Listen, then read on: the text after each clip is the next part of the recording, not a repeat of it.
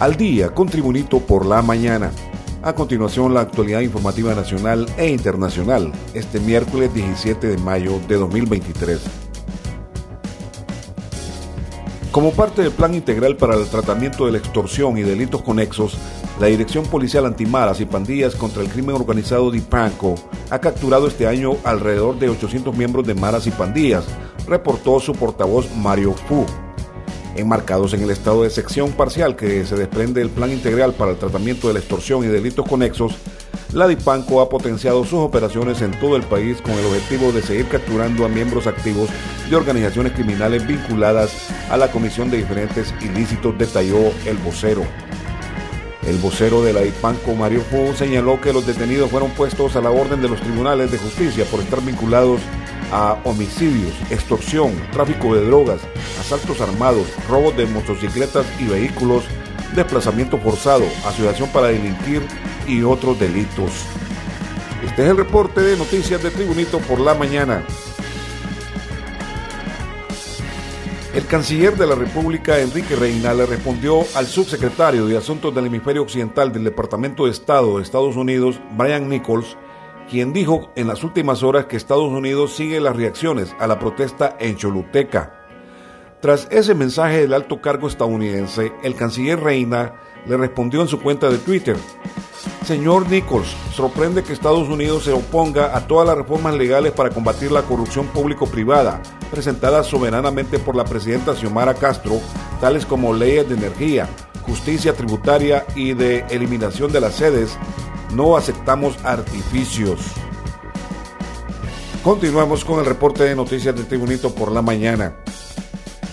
Mandos superiores y agentes del Instituto Nacional Penitenciario descubrieron cómo una red de personas allegadas a privados de libertad introducen armas, drogas y otros objetos de uso prohibido al centro penitenciario de Moroselí, El Paraíso, mejor conocido como La Tolva o El Pozo 2.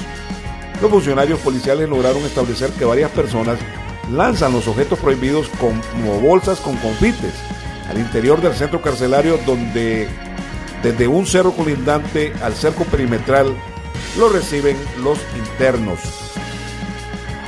Como resultado, en una requisa policial fueron localizados más de mil proyectiles, dos armas de fuego con sus respectivos cargadores, teléfonos celulares, pasamontañas, entre otros artículos de uso prohibido, informó la interventora del sistema penitenciario en Honduras, la viceministra de Seguridad, Yulisa Villanueva, confirmando que una red de personas ligadas a los reos lanzan los objetos prohibidos al interior de la tolva o el pozo 2 desde un cerro colindante como bolsas con confites.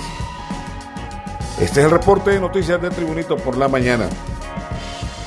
Como parte de las relaciones bilaterales recién abiertas entre Honduras y China, una comitiva empresarial viajará el próximo 20 de mayo a ese país y lo mismo hará la presidenta Xiomara Castro en junio anunció hoy su hija, la diputada Hortensia Zelaya.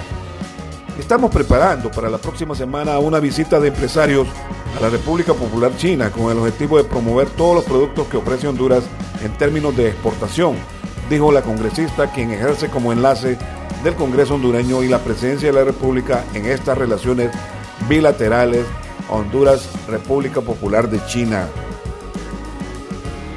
Más noticias con Tribunito por la mañana. El memorándum de entendimiento para la instalación de la Comisión Internacional contra la Corrupción y la Impunidad en Honduras, SISI, será extendido hasta después de junio como parte de los acuerdos entre Honduras y la Organización de Naciones Unidas, ONU, anunció la representante de este organismo en Tegucigalpa, Alice Shackelford.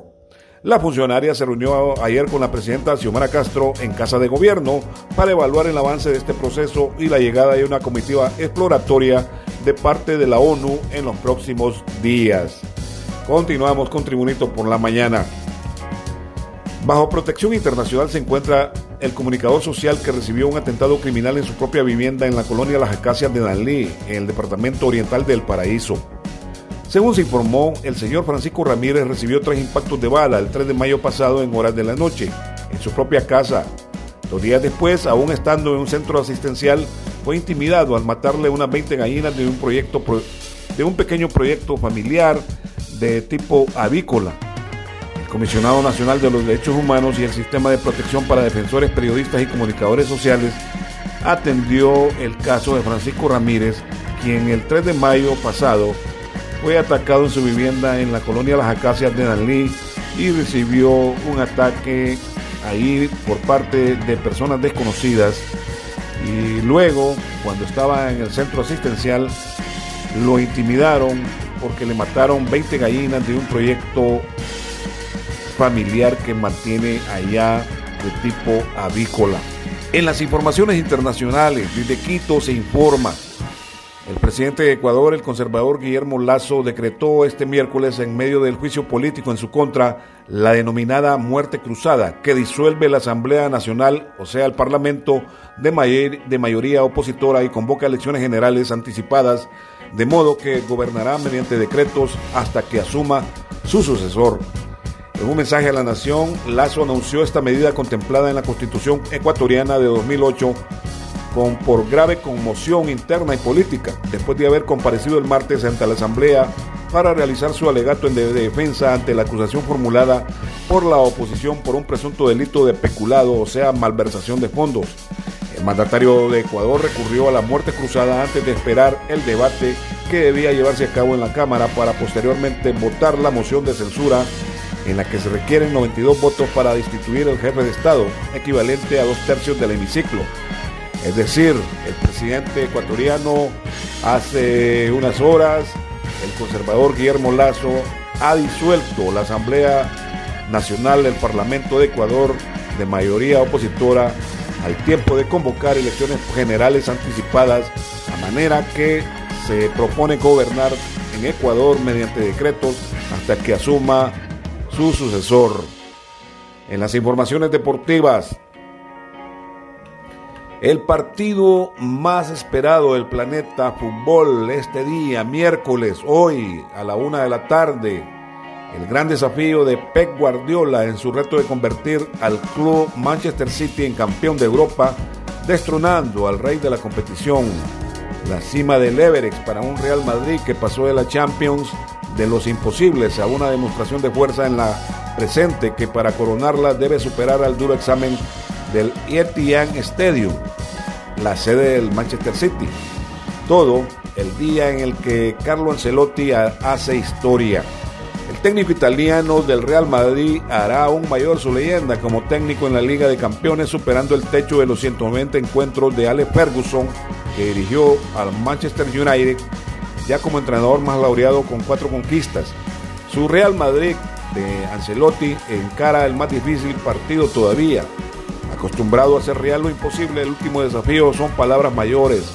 El Etihad Stadium, donde reside un City que no pierde en su casa desde septiembre de 2018, cuando el Olympique de Marsella salió airoso en la primera jornada de una fase de grupos. Con el recuerdo perenne de lo ocurrido en el Santiago Bernabéu el año pasado, el Manchester City se agarra a su estadio, donde solo ha cedido un empate y una derrota esta temporada allá por el lejano 12 de noviembre. El equipo de Joseph Peck Guardiola se siente favorito. Aquí somos intocables, aseguró Jack Grealish, uno de los más señalados por la remontada del año pasado. Este día el partido a partir de la una de la tarde entre Real Madrid que visita al Manchester City allá en Inglaterra, Reino Unido. Este ha sido reporte de noticias de Tribunito por la mañana de este miércoles 17 de mayo de 2023. Tribunito por la mañana te da las gracias y te invita a estar atento a su próximo boletín informativo.